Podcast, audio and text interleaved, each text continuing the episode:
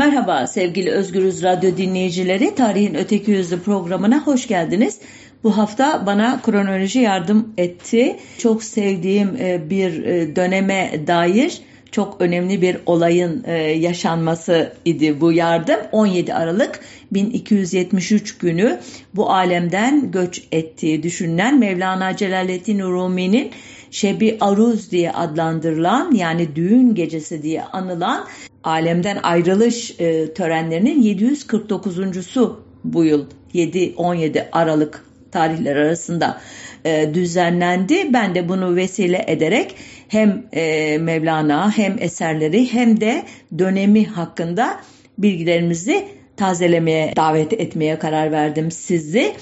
Dediğim gibi Mevlana pek çok kişinin e, çeşitli nedenlerle özellikle dinler arası e, kardeşlik, dostluk, bağdaştırmacılık konusuyla çok ilgili olanlar açısından önemsenen bir e, felsefi düşünüştür. Fakat benim özel olarak bir ilgim yoktur Mevleviliğe, Mevlana'ya. Fakat yaşadığı dönem benim çok e, ilgimi çeker. E, biliyorsunuz e, 1200'lü yıllar e, hem Bizans'ın e, 1204-1261 yılları arasında e, 4. Haçlı ordularının hakimiyetine girdiği için bütünlüğünün bozulduğu Mora'da işte İstanbul ve İznik çevresinde ve Trabzon'da üç büyük parçaya ayrıldığı e, geri kalan topraklarında e, 1071'den beri hatta ondan biraz daha sonrasından beri e, gaziler, erenler öncülüğünde Anadolu'ya gruplar halinde gelen e, Orta Asyalı e, grupların yavaş yavaş yerleşmeye başladığı, e, bunların üstüne Selçukluların e, Rum e, Selçuklu Devleti diye anılan kolunun Anadolu'da bir hakimiyet kurduğu, bu da yetmezmiş gibi üstüne Moğol akınları ile hem Anadolu'nun tarumar olması hem Selçuklu Devleti'nin e, hırpalanması ve nihayet tarihe gömülmesi gibi son derece karmaşık e, olayların yaşandığı bir dönem. E, coğrafya Anadolu e, böylesine çok aktörlü bir e, tarihsel e, hareketlilik var ve bunları e, taçlandıran da e, Mevlana gibi, Nasrettin Hoca gibi, Hacı Bektaş e, Veli gibi bugün e, Türkiye'de pek çok kesimin çeşitli nedenlerle yakınlık duyduğu, takipçisi olduğu ya da hikayesini merak ettiği karakterler yaşamış. E, doğrusu sevmemek mümkün değil bu dönemi. Keşke derim hep tarihçiliğe başlarken bu dönemle ilgili uzmanlaşmaya hasretseydim enerjimi. Maalesef bu fırsatı kaçırdım. İşte böyle arada fırsat bulunca e, konu e, bağlamında e, oraya bir e, yolculuk yapmaya e, gayret ediyorum. Evet e, programımızın başı fark ettiyseniz Mevlana hakkında yanlış bildiklerimiz. Çünkü e, ağırlıklı olarak e, konuyla elbette yakından ilgili olanlarının doğru kabul ettiği bazı bilgileri sorgulayacağım. Ama elbette e, bazıları da ille de e, yanlışını aramak için değil e, olup bittiği için aktarmam gereken şeyler. Yani e, arada da doğru olduğunu düşündüğüm bilgileri de paylaşacağım sizlerle. Bu açıdan e, kronolojisinde bazı kopukluklar olabilir. Çünkü e, yanlıştan yanlışa atlarken elbette bazı büyük e, adımlar atmak zorunda kalabiliyor insan. E, mümkün olduğunca e, çok geri dönüşler yapmadan hikayeyi e, bütünselliği içinde aktarmaya çalışacağım sizlere. Kronolojik e, gider ise Mevlana ile ilgili ilk yanlış bilgi doğum yılı ve yeri ile alakalı. E, Mevlana'nın Hicri 6 Rebiülül Evvel 604 ya da miladi 30 Eylül 1207 yılında bugün e, Afganistan sınırları içerisinde yer alan Horasan'daki Belh şehrinde doğduğu e, kabul edilir yaygın bir şekilde. Nitekim bazı yazarlar kendisine Mevlana Celaleddin Belhi derler ki e, kısa adı TİKA olan Türkiye İşbirliği ve Kalkınma Ajansı sırf bu nedenle Belh şehrinde büyük restorasyonlar e, yapmayı düşünüyordu bir ara. O yaptı mı ne aşamaya geldi doğrusu kontrol etmedim. Yapmıştır muhtemelen ama hani çok büyük diye tabir edilecek şeyler olmayabilir bunlar. İlk defa tasavvuf konusunda e, duayen isimlerden Abdülbaki Gölpınarlı'nın üzerinde durduğu bir e, konu e, biyografisindeki bazı tutarsızlıklar yüzünden Mevlana'nın 1207'den 5 ya da 10 yıl önce doğmuş olması ihtimalidir.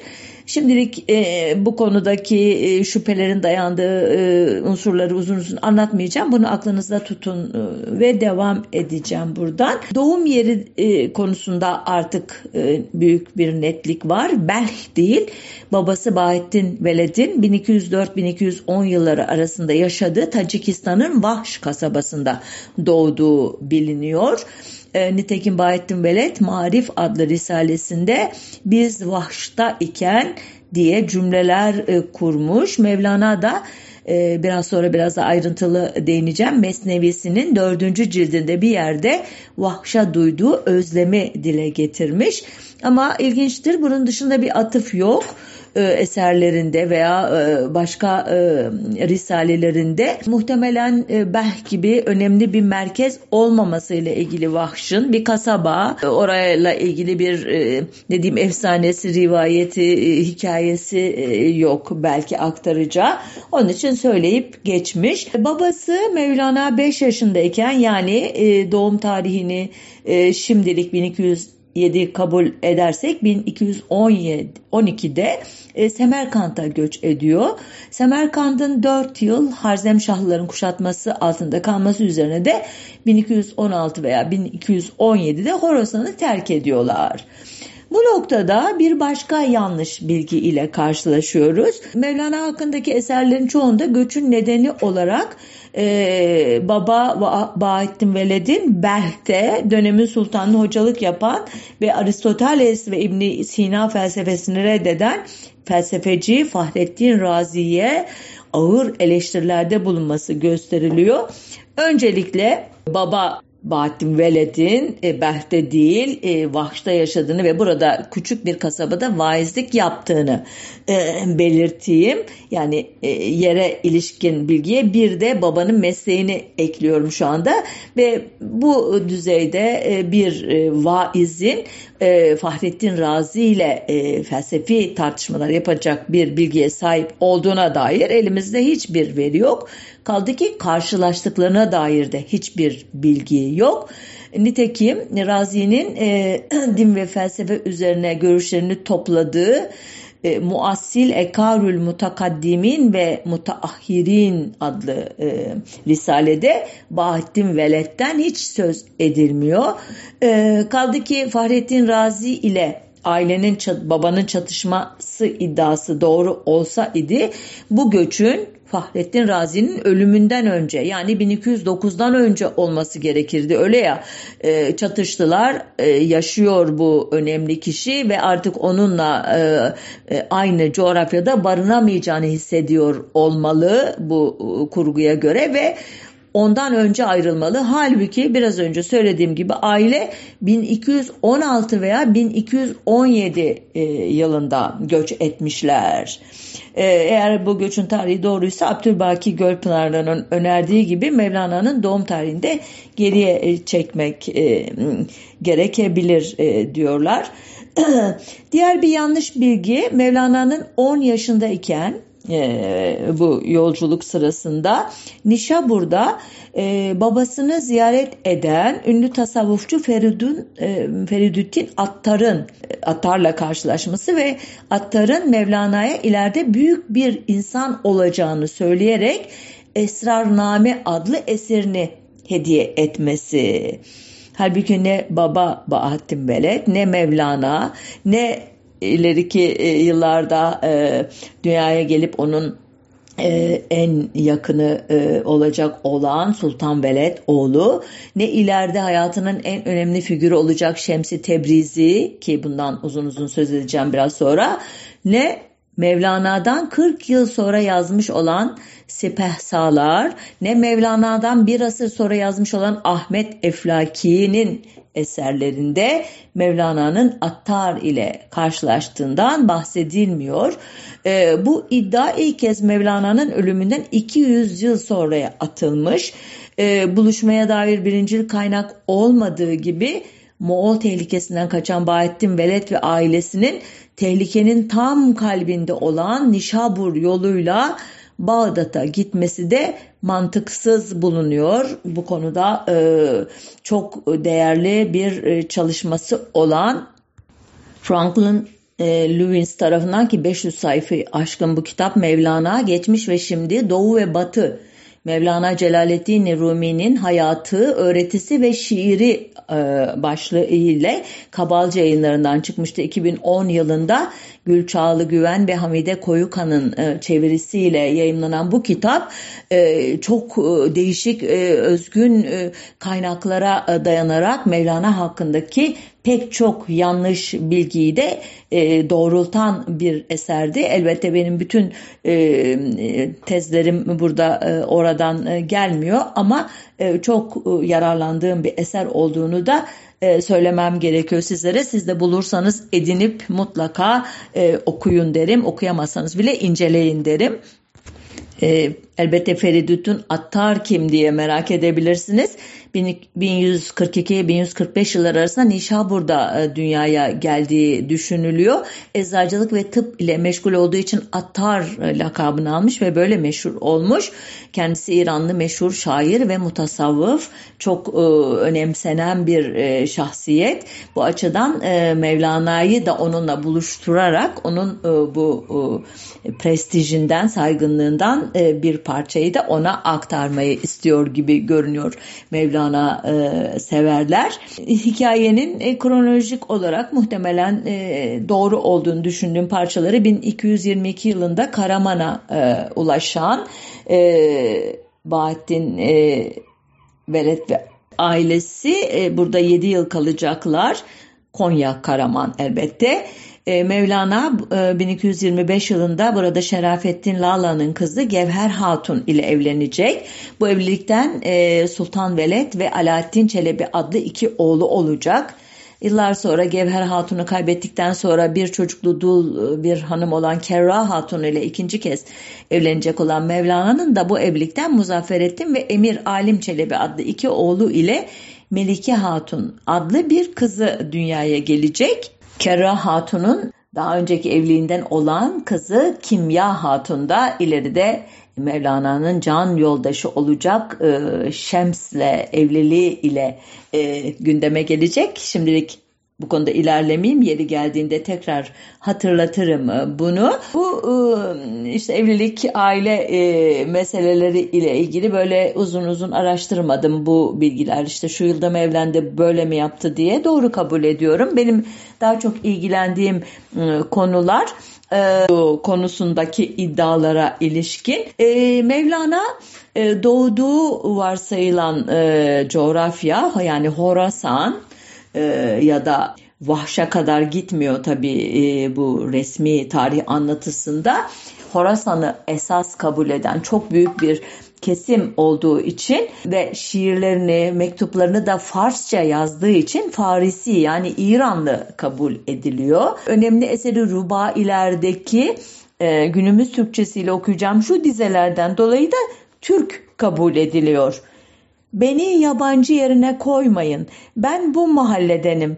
Ben sizin mahallenizde kendimi arıyorum. Düşman gibi görünüyorsam da düşman değilim.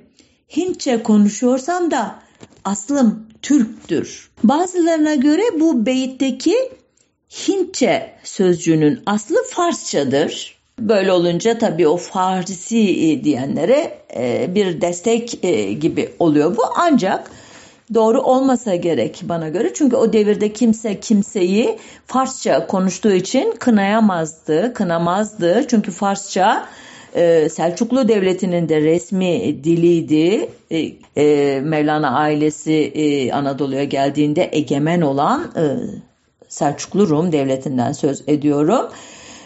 Ancak o dönemde Türk kelimesi güzel, talep edilen, aşık olunan anlamına geliyordu bazılarına göre. Ve Hindu terimi de siyah, karanlık, çirkin anlamına kullanılıyordu. Eğer bu yorum doğru ise çirkin göründüğüme bakmayın aslım güzeldir mi? demek istiyordu Mevlana. Ki bunu destekleyen bir başka e, dize Şirazlı Hafız'ın dizeleri şöyle der Şirazlı Hafız eğer o Şirazlı Türk gönlümüzü hoşnut ederse onun Hindu benine Semerkant ve Buhara'yı bağışlarım. Hakikaten de e, bu dizelerdeki Türk kelimesinin yerine güzel, Hindu kelimesinin yerine siyah koyarsanız anlamda hiçbir bozulma olmuyor. Hatta daha iyi oturuyor. Okuyorum. Eğer o Şirazlı güzel gönlümüzü hoşnut ederse onun siyah benine Semerkant ve Buhara'yı bağışlarım. Peki Mevlana Türk ise ya da İranlı ise, Farisi ise niye biz ona Mevlana Celaleddin Rumi diyoruz? Niye Türkiye demiyoruz? Niye e, İrani demiyoruz?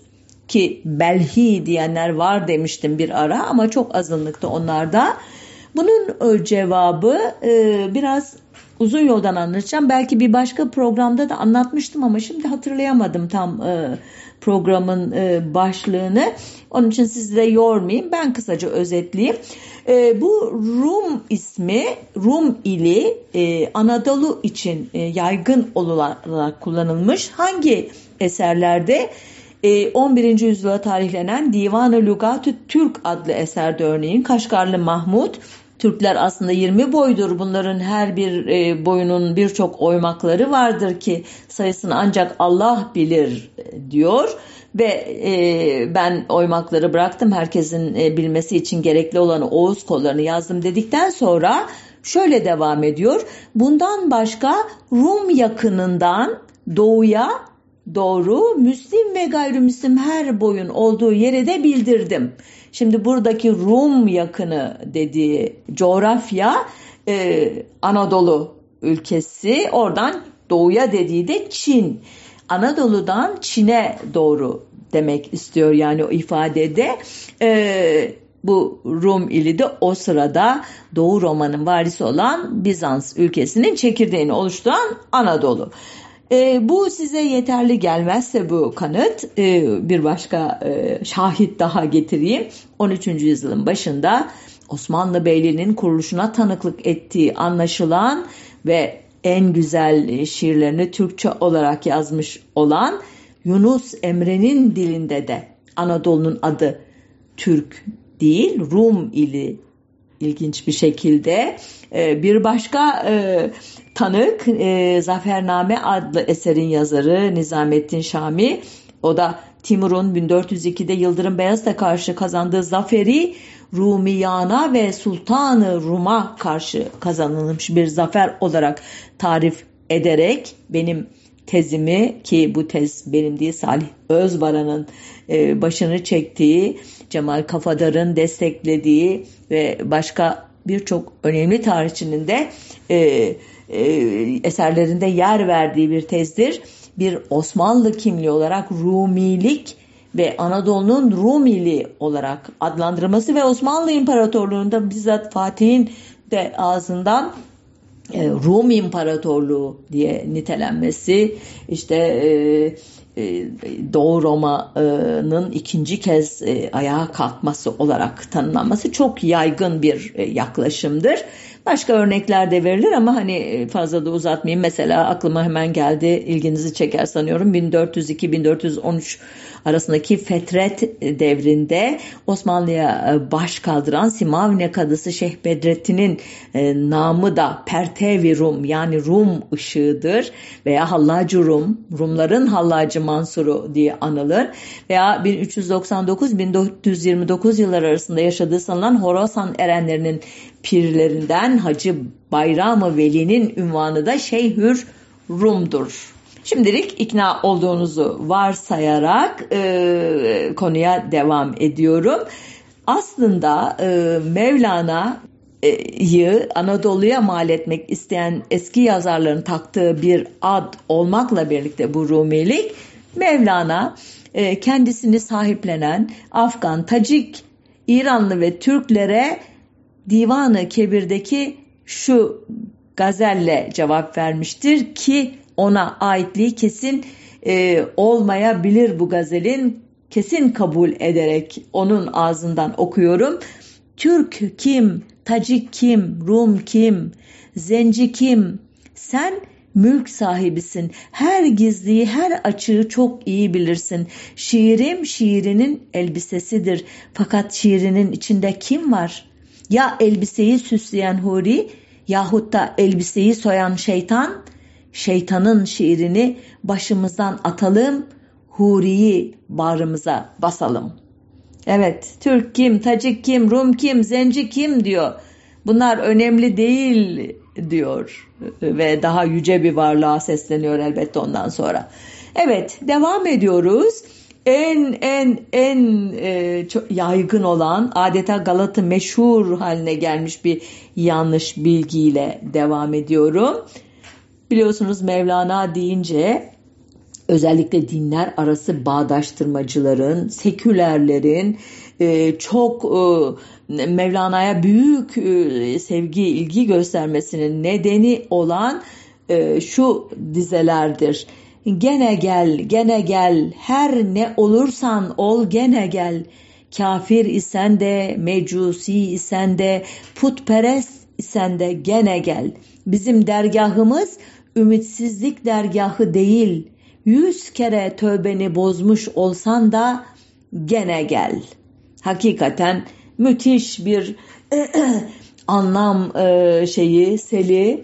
E, bunu e, okuyup da e, bu e, şeyi e, kucaklayıcılığı, bu hoşgörüyü, bu e, kavrayışı e, takdir etmemek mümkün değil. Bunu söyleyen kişi Mevlana ise elbette ona hayran olmamak mümkün değil. Ancak bu dizeler Mevlana Celaleddin Rumi'ye ait değildir. Ki kime ait olduğu da e, epeydir aslında bilinir ama bu e, yanlış pek düzeltilmek istenmez.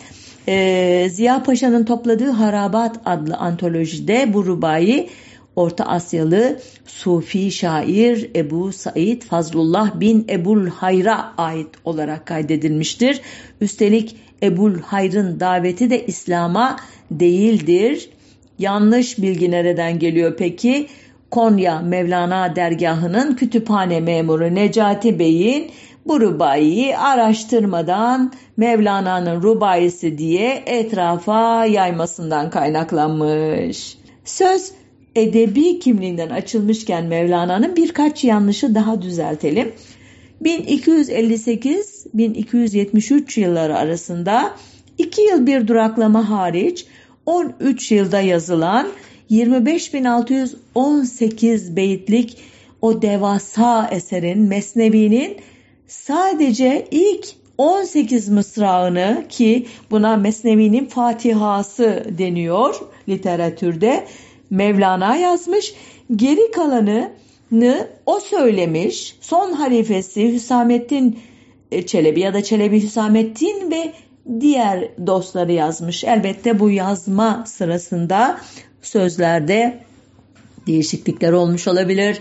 Ona ait olmayan beyitler girmiş olabilir işin içine diyor uzmanları. Ben demiyorum. Ee, bilemem uzmanı değilim hakikaten konunun. Ki Mevlana'nın pek ünlü e, sözlerinin yer aldığı Divanı Kebir adlı eserde tümüyle Mevlana'ya ait değilmiş. Bazı basımlarında 60 bin, bazı basımlarında 15 bin kadar dizeden oluşan konunun uzmanı Abdülbaki Gölpınarlı'ya göre ise aslı 43.561 beyit olan ve 18 veya 21 ayrı şair tarafından yazılan rubailerin toplandığı bir şiir antolojisi olan Divan-ı Kebir'de Mevlana'ya atfedilen gazeller eserin en fazla üçte birini oluşturuyorlarmış. Gelelim 10 e, özür dilerim 1753 rubai içeren Rubailer e, eser, adlı esere bunun da sadece e, bazıları Mevlana'ya ait imiş. Ancak bunların kalitesi uzmanlarca Mesnevi'dekilere uzak bulunuyormuş. Yani buradan kalkarak e, ona ait olanların da belki de başka e, e, ikincil, üçüncül e, yetenekte şairlerden çıktığını söylemek belki de mümkün olacak ileride.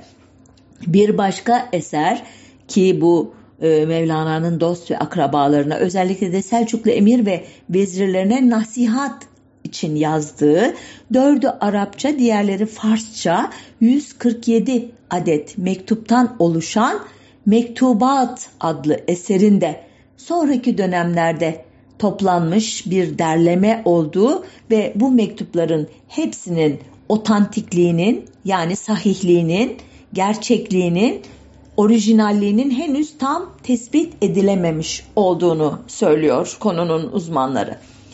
Şimdi buraya kadarki e, edebi e, e, ne diyelim e, tahsihlerden sonra İslam düşünürleri e, biraz önce yukarıda ona ait olduğu düşünülerek büyük bir coşkuyla e, tekrarlanan gene gel gene gel her ne olursan ol gene gel e, e, dizeleri yüzünden ki bir yanlış atıf olduğunu herhalde artık e, net bir şekilde e, söylediğimin farkındasınızdır.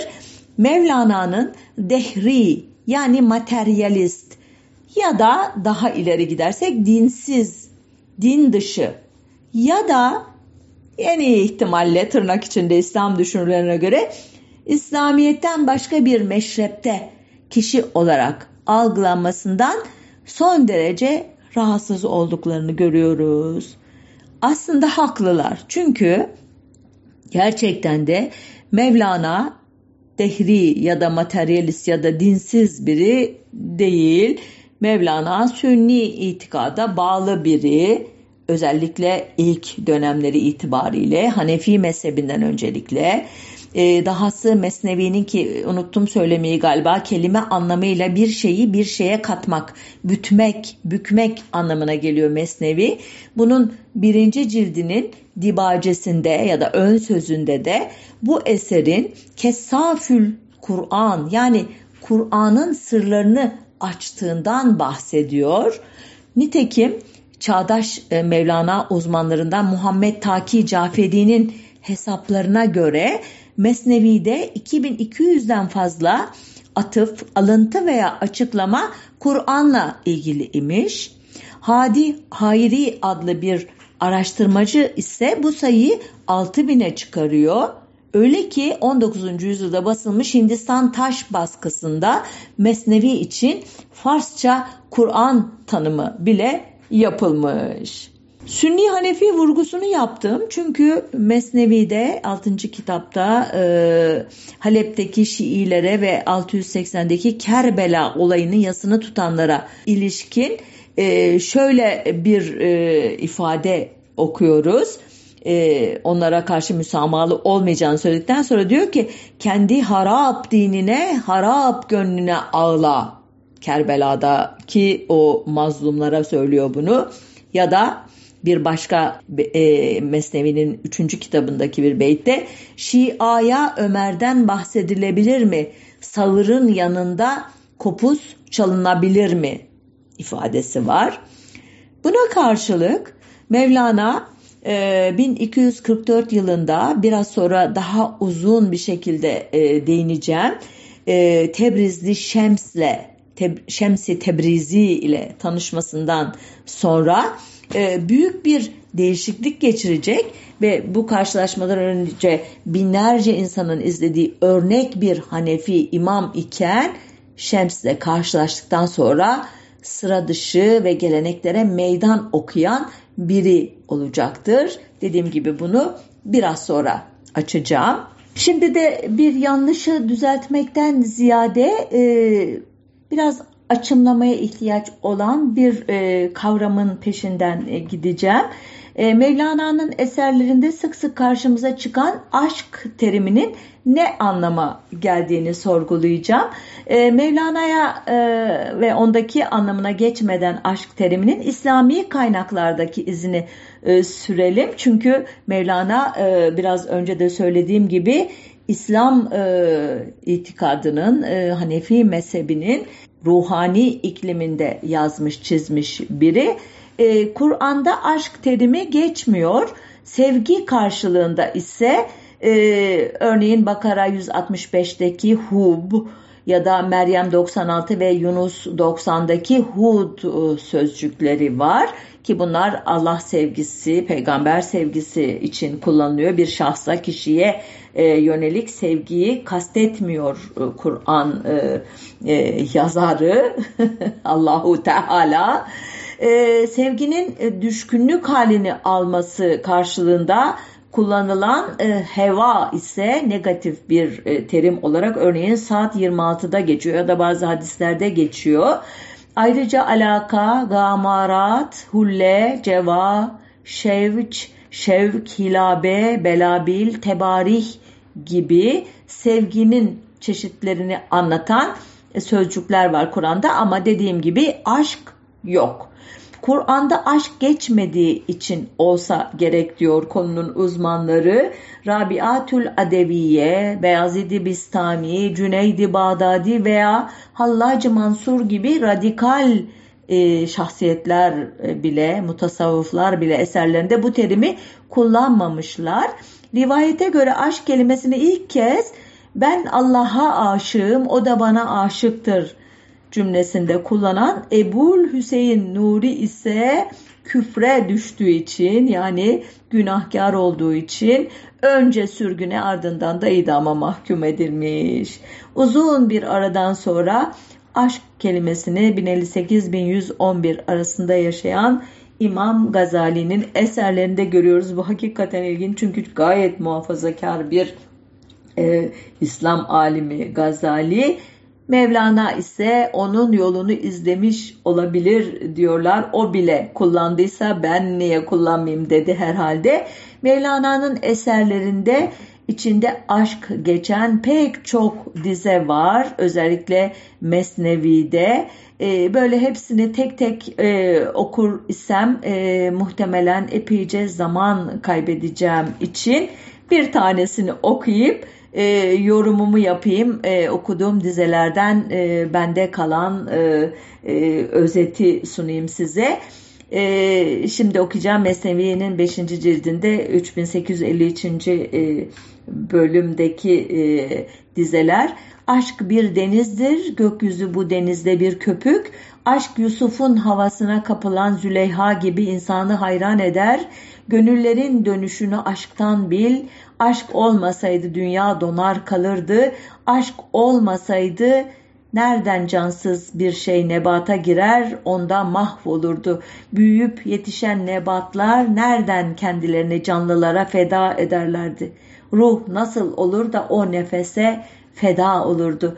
Onun esintisinden Meryem nasıl gebe kalırdı. Elbette bunlar Farsça yazılı. Öyle okusam çok daha şairane olacak ama hep yaptığım gibi sadeleştirerek aktardım. Bu ve benzeri dizelerden benim izlenimim Mevlana için aşkın kapsamının çok geniş olduğu, bazen tanrı aşkı, bazen beşeri aşk, bazen cismani, tensel aşk, bazen hepsi birden, bazen biriyle başlayıp diğeriyle bitiyor. Kısacası Mevlana için aşk şudur deyip işin içinden çıkmak kolay değil.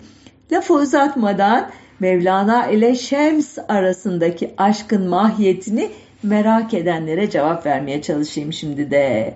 Hani demiştim ya Mevlana'nın hayatı 1244 yılının 30 Kasım günü ki gününü şimdi söylüyorum radikal bir şekilde değişti. Ne olmuştu o gün?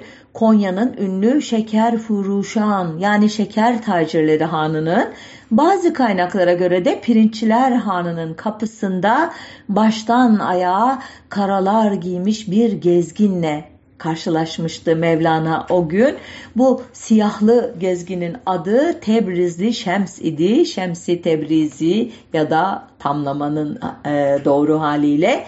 Karşılaştıklarında Şems 60 yaşında, Mevlana 37 yaşındaydı. Eğer doğum tarihi 1207 e, ise Şems'ten önce Mevlana binlerce insanın izlediği örnek bir imamdı diyor. Özellikle İslam kaynakları bir e, şikayet tonlamasında ama Şems'le karşılaştıktan sonra sıra dışı bir insana dönüştü. Geleneklere meydan okuyan biri oldu diyor. Mevlana'yı sevenler de onlar da bu karşı çıkışta başka bir anlam buluyorlar doğal olarak. Bu ikili Mevlana'nın seçkin müritlerinden kuyumcu esnafından Selahaddin Zerkub'un hücresine gitmişler ve halvet olmuşlar. Halvet iki kişilik kesin bir yalnızlık demek e, tasavvuf felsefesinde. Bazı kaynaklara göre 40 gün, bazılarına göre 3 ay, bazılarına göre tam 6 ay sürmüş Şems ile Tebriz'in özür dilerim Mevlana'nın halveti. Ardından Mevlana müritlerini şaşkına çeviren bir kararla medresesinin ve evinin kapılarını kapatmış ve gönül eğitimi adını verdiği bir tasavvufi sürece girmiş. Günlerini Şems ile sohbet etmekle geçiren Mevlana'ya karşı gerek ailesi gerekse öğrencileri başlangıçta sadece serzenişlerde bulunurken zaman içinde bu çevrelerde Mevlana'yı çok fazla meşgul eden Şems'e karşı bir kin oluşmaya başlamış. Hatta Mevlana'ya Tebrizli Şems geldikten sonra ders ve vaaz vermeyi bıraktığı, sema ve raksa başladığı, fıkıh bilginlerini özgü kıyafetini değiştirip Hint alacası bir hırka ve bal rengi bir külah giydiği için kızıyormuş. Büyüyen tepkiler dolayısıyla Şems 1 Mart 1246'da yani karşılaşmalarından 15 ay 20 gün sonra Konya'dan ayrılıp Şam'a gitmiş. Ancak Mevlana bu ayrılığa dayanamamış. Şems'e sürekli mektuplar yazmış.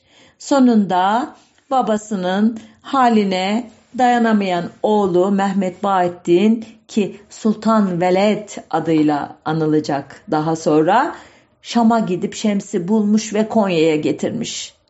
Kaynaklara göre Bahri Farisi yani İran denizi ile Bahri Rumi'nin yani Rum denizinin, Anadolu denizinin kavuşması olarak nitelenen bu buluşma 1247 yılında olmuş ancak ilkine benzer tepkilerin ortaya çıkması gecikmemiş. Çünkü Mevlana sema ve raksa devam ediyor. Yaslıların giydiği siyah renkli giysileri giyiyormuş artık. Meyhanelerden destilerle şarap getirip içiyormuş. Üstelik bu alemlere Şems ile karısı kimyayı da dahil ediyormuş. Kimya Hatun'u hatırlarsınız. Mevlana'nın ikinci eşi Kirra Hatun'un ilk evliliğinden olan üvey kızı idi. Rivayete göre Mevlana kimyayı Şems'le ilişkisine dair dedikoduları önlemek için evlendirmiş. Halbuki kimya e, küçük oğul Alaaddin ile birlikte büyümüş ve Alaaddin ona aşıkmış ya da kimya da ona aşıkmış. Bazılarına göre hatta kimyanın Alaaddin'le yakındığını fark eden Şems e, hamile olan kimyayı öldürtmüş ki bu hikayede doğrulanmayı bekliyor. Bunu doğrusu e, araştırmayı ihmal ettim. Özür dilerim. Sonunda olanlar olmuş. E, kimyanın ölümü üzerine de Alaaddin iyice zıvanadan çıkmış deyim yerindeyse ve Şems 1247 yılının sonunda esrarengiz biçimde ortadan kaybolmuş. E, bu olaya dair e, rivayetleri Ahmet Eflaki'den e, öğreniyoruz. Kendisi Karamanoğulları devrinde yaşamış Horasan erenlerinden bir din ve astronomi alimi diye tanımlanıyor. Türkistan'da doğmuş ama daha sonra Anadolu'ya yerleşmiş. Konya'da Mevlana'nın oğlu Sultan Veled ile görüşmüş. Daha sonra da onun oğlu Arif Çelebi'nin talebesi olmuş. Ee, en önemli eseri de Mevlana ve Mevlevi tarikatı hakkında en geniş bilgileri sunan Farsça olarak yazılmış Menakıbül Arifin. Ee, Ahmet Eflaki'ye e, göre Alaaddin ve arkadaşları tarafından öldürülmüştü Şems. Yani bu gözden kayboluş öyle metafizik bir ruhani bir kayboluş değildi tamamen e, fiziki bir kayboluştu. Ancak Şems'in cesedinin bulunmamasından dolayı öldüğüne bir türlü inanamayan Mevlana ki Şems'in geleceğini hissettiğini söyleyen birinin ki onu söylemeyi unuttum ilk karşılaşmalarının hikayesini anlatırken onun öldüğünü hissetmemesi son derece garipti diyorlar. Şems'i aramak üzere 1247 ila 1249 yıl arasında dört kere Şam'a gitmiş Mevlana. Sonunda umudunu yitirip kesip Konya'ya dönmüş. Ancak bu tarihten sonra klasik medrese eğitimine kesinlikle devam edememiş. Şems'in kayboluşunun daha 40. gününde başına duman rengi bir sarık sarmış ve Yemen ve Hint kumaşından bir ferace giymiş ve bu giysileri ölünceye kadar üzerinden çıkarmamış. Büyük kaybının acısıyla yaptığı semalar o kadar cezbediciymiş ki birçok kişi onun semasının arkasından gitmeye başlayınca Sünni ulema iyice kızmaya başlamış Mevlana'ya. Sema bidat sayılmış ki bidat e, İslam'a sonradan eklenmiş yenilikler ama kabul edilmeyen, e, İslam'a uymayan yenilikler demek. Yani hiç e, iyi bir anlam taşımıyor. Acaba Şems Mevlana'ya ne öğretti de kendisine böyle bağladı diye sorabilirsiniz. Buna cevap vermek bu programın boyutunu aşar çünkü tasavvufla ilgili derin bilgilere sahip olmak gerekir ve Mevlana'nın ve Şems'in bütün eserlerini hatmetmek gerekir ama Mevlana ile Şems arasında yalnızca ruhsal bir ilişki mi vardı yoksa aynı zamanda tensel bir ilişki de var mıydı sorusu bence son derece meşru. Çünkü öncelikle o dönemde eşcinsellik hem gerçek anlamda yaygındı hem de mecazi anlamda çok revaçtaydı. Mesela Mevlana ve Şems'in çevresindekilerden Efheddin Kirmani adlı bir Türk sufi oğlanlara düşkünlüğüyle tanınırdı. Öte yandan Şems ve Mes e, Mesnevi'nin e, şiirlerinde e, eşcinsel imgeler bol bol kullanılıyor. Şems'in eserlerinde ve Mesnevi'de e, demek istedim özür dilerim. Örneğin Şems'in şu satırlarını okuyan birinin aklına eşcinselliğin gelmesi sizce şaşırtıcı olabilir mi? Seni nasıl incitebilirim? Ayağına bir öpücük kondurayım desem korkarım ki kirpiklerimin dikeni ayağına batar da rahatsız eder. Bir başka ifade Düşünmüyor musun ki benim bu eve yol bulmaklığım, kendi kadınıma kavuşmaklığım gibi Cebrail'den gelen bir gayret yüzündendir. Veya şu satırlar, Tebrizli Şems 60'ından sonra cilveler göreyim, işveler seyredeyim diye beni yeniden gençleştirdi.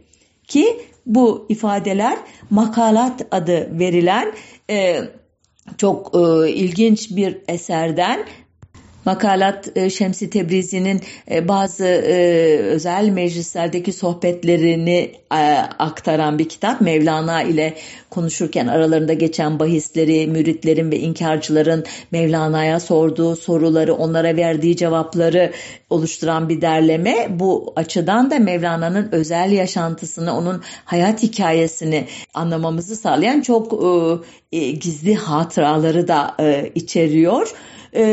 Evet bu dizelerde ruhsal ve tensel aşk birbirine karışmış görünüyor ama böyle bir karışım varsa da e, bunun Mevlana cephesinden gelmesi daha olası. Çünkü Şems'in şu satırları e, en azından Şems'in bu ilişkiyi nasıl e, bir e, e, hatta tutmak istediğini daha iyi anlatıyor sanki.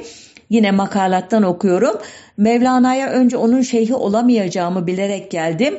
Allah Mevlana'nın şeyhi olabilecek birini daha dünyaya getirmemiştir. O kişi ölümlü biri olamaz. Fakat ben mürit olacak biri de değilim. Bu artık bana göre değil. Dostluk ve gönül ferahlığı için geliyorum. Böyle olmalı ki nifaka ihtiyaç duymayayım. Peygamberlerin çoğu da niyetlerini gizlemiştir zaten.''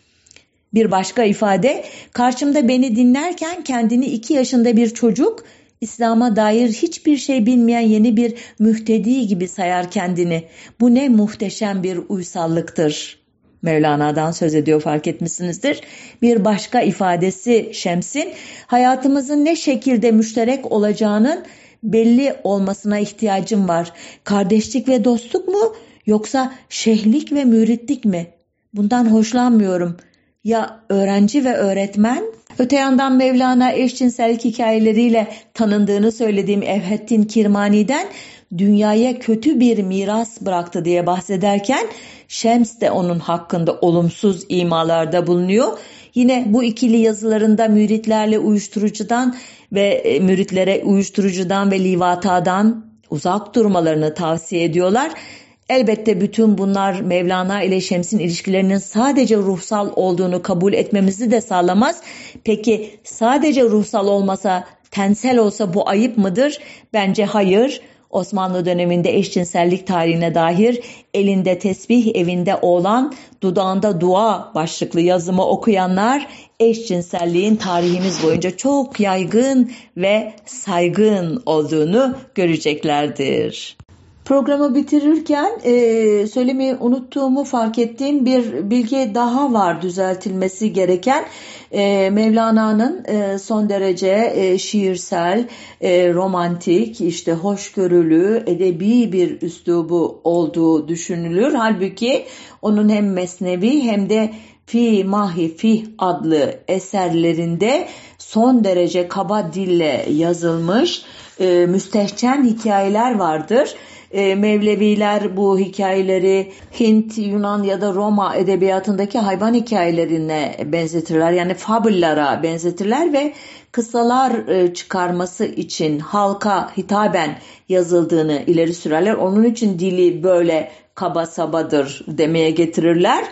Ancak ben okuduğum zaman gerçekten büyük bir şok e, geçirmiştim. Hatta e, Mevlana'ya ait olamaz bunlar. E, muhtemelen uydurma metinlerdir diye epeyce araştırma yapmıştım. Hayır ona ait idi. Sadece birinin başlığını okuyayım fikir vermesi için. Bir eşekle cariyenin ilişkisine imrenen bir sahibenin durumu.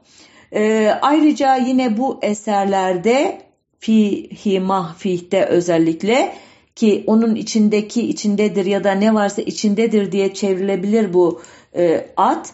E, kadınlara yönelik son derece kaba ifadeler var. Kadın düşmanı denilecek ifadeler. Hızlıca bir iki beyti şeyi cümleyi e, Türkçeleştirerek okuyayım. Kadınların cefalarını çekmek, olmayacak sözlerini dinlemek, onlara üst olmak, kendi huylarını temizlemek, güzelleştirmek için evlenmek. Senin huyların e, onların kötülüklerine dayanman yüzünden güzelleşir, iyileşir. Onların huyları ise bu saldırma, bu haddini aşma yüzünden kötüleşir. Bunu bildin ya kendini temizlemeye bak. Onları kendi pisliğini onunla temizlediğin bir çaput bil. Nefsini yenemezsen aklını başına devşir de tutalım aramızda nikah yok.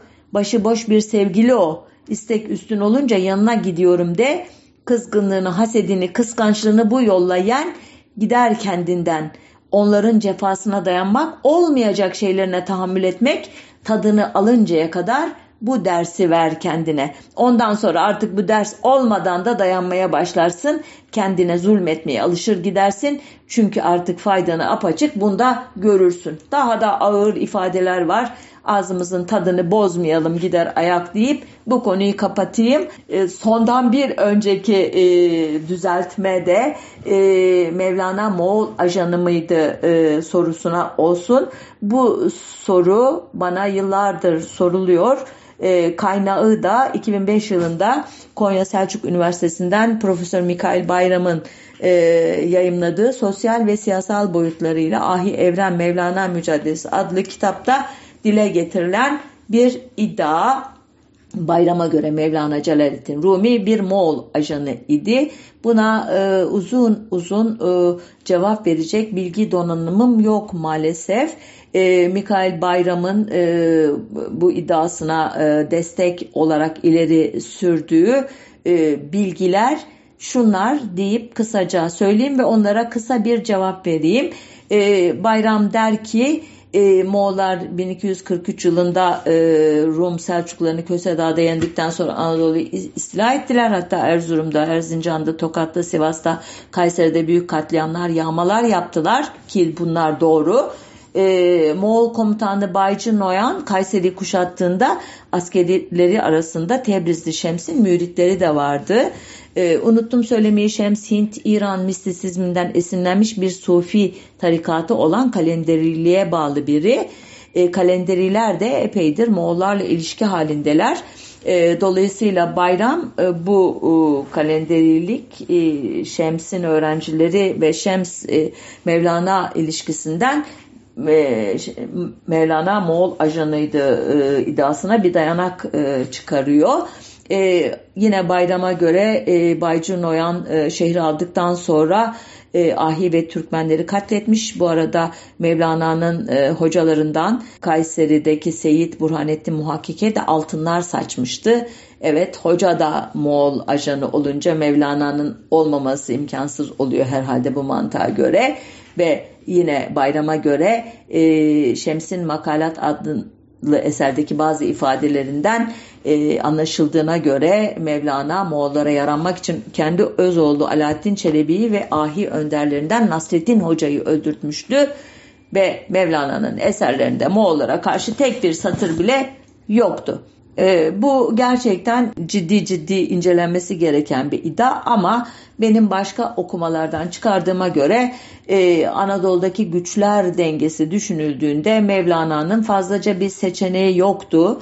E, hem Selçuklu sultanlarıyla iyi geçinmek hem de işgalci Moğollara kelleyi kaptırmamak gibi bir e, durumda idi. Bunun için de bir denge politikası e, gütmeye çalışmış olduğunu düşünüyorum e, eserlerindeki bazı ifadelerinden. Fırsatta Moğol işgalini yermiş, Moğollara itaat etmenin puta tapmaktan farksız olduğunu söylemiş, Moğolların malının Müslümanlara helal olduğunu belirtmiş.